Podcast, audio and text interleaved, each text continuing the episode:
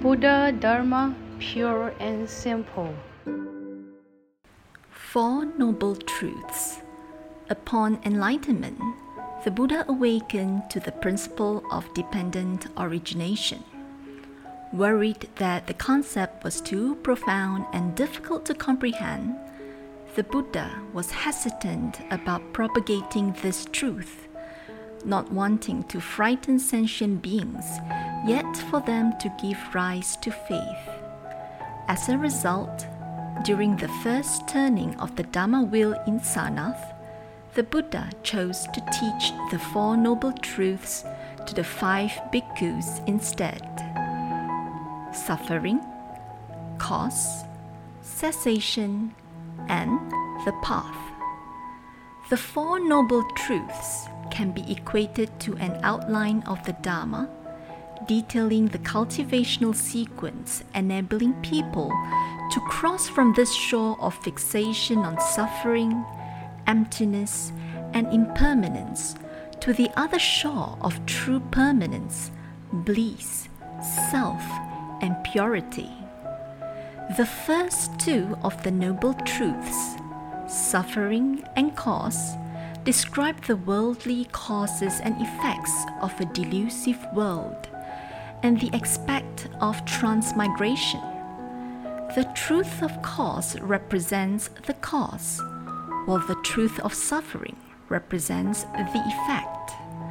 The last two of the Noble Truths cessation, and path describe transcendental causes and effects of an awakened world, that is, the aspect of nirvana.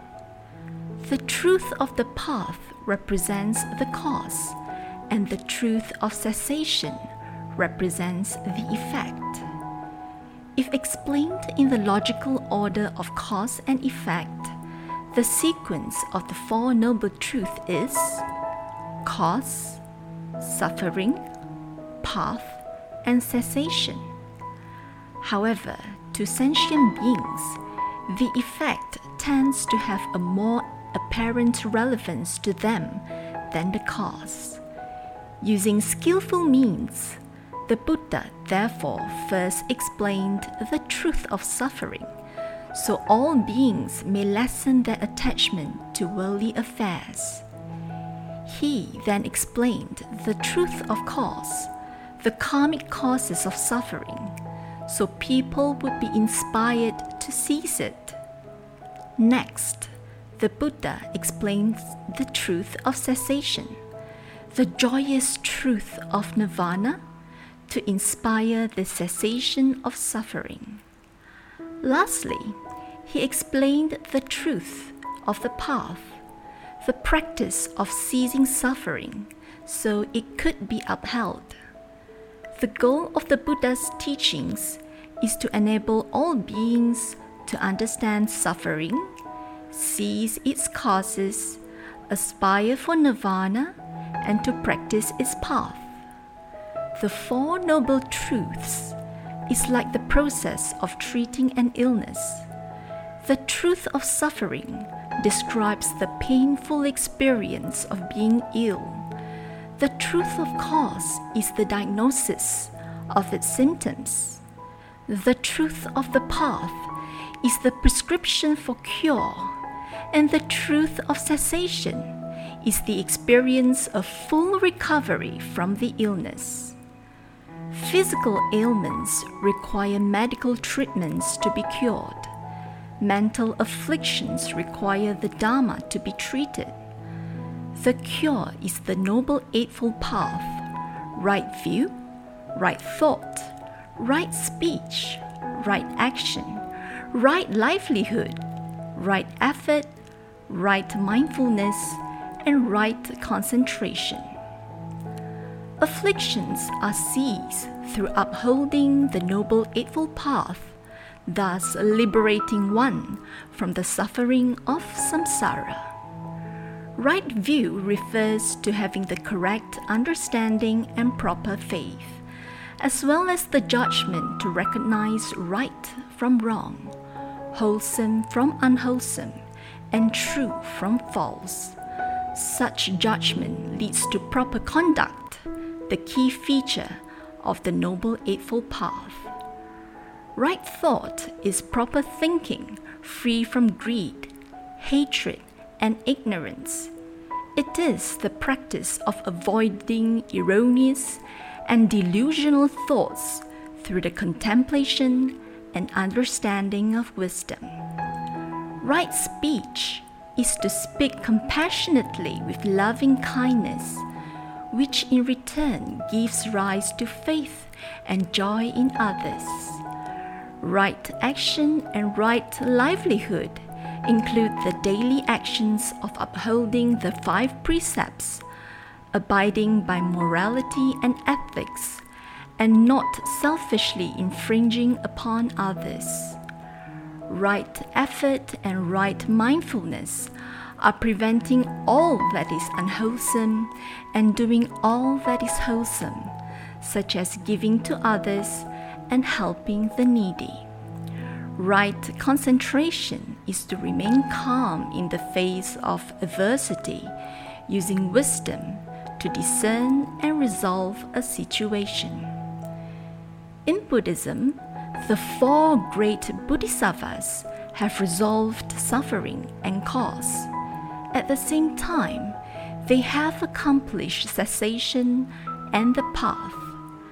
Out of loving kindness and compassion, Avalokitesvara Bodhisattva travels the land in various manifestations seeing living beings suffer from the three poisons or seven calamities, the Bodhisattva listens to their cries for help and alleviates their suffering. Such is the practice of the great vow. Sentient beings are limitless. I vow to liberate them. By the power of great vows, Ksitigarbha Bodhisattva aspires to liberate all beings in hell. The Bodhisattva rescues beings in hell who suffer from the cause of greed, hatred, ignorance, and arrogance, thereby illuminating the depths of hell with the Buddha's light. Such is the practice of the vow afflictions are endless. I vow to eradicate them. With great wisdom and inconceivable merit, Manjushri Bodhisattva leads people from ignorance to awakening, from suffering to joy, using skillful means and knowledge. Such is the practice of the vow. Teachings are infinite. I vow to learn them. Through the power of practice, Samantabhadra Bodhisattva encourages the cultivation of respecting one another, praising the virtues of others, and offering joy with a sense of remorse and humility. In this way, the Bodhisattva combines myriad practices into the creation of a pure land ensuring the liberation of all beings in suffering. Such is the practice of the vow. Buddhahood is supreme. I vow to attain it. Ultimately, the Dharma does not merely explain the phenomena of the universe and the human condition through the truths of suffering, cause, cessation, and the path the Dharma seeks to resolve them.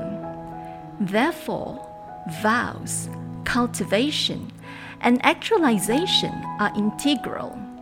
The Four Noble Truths provide the skillful means to liberation as they lead to the development of the Four Universal Vows and the Six Paramitas. Once the Four Noble Truths are thoroughly understood, one still needs to emulate the Bodhisattva spirits in practicing all Dhammas.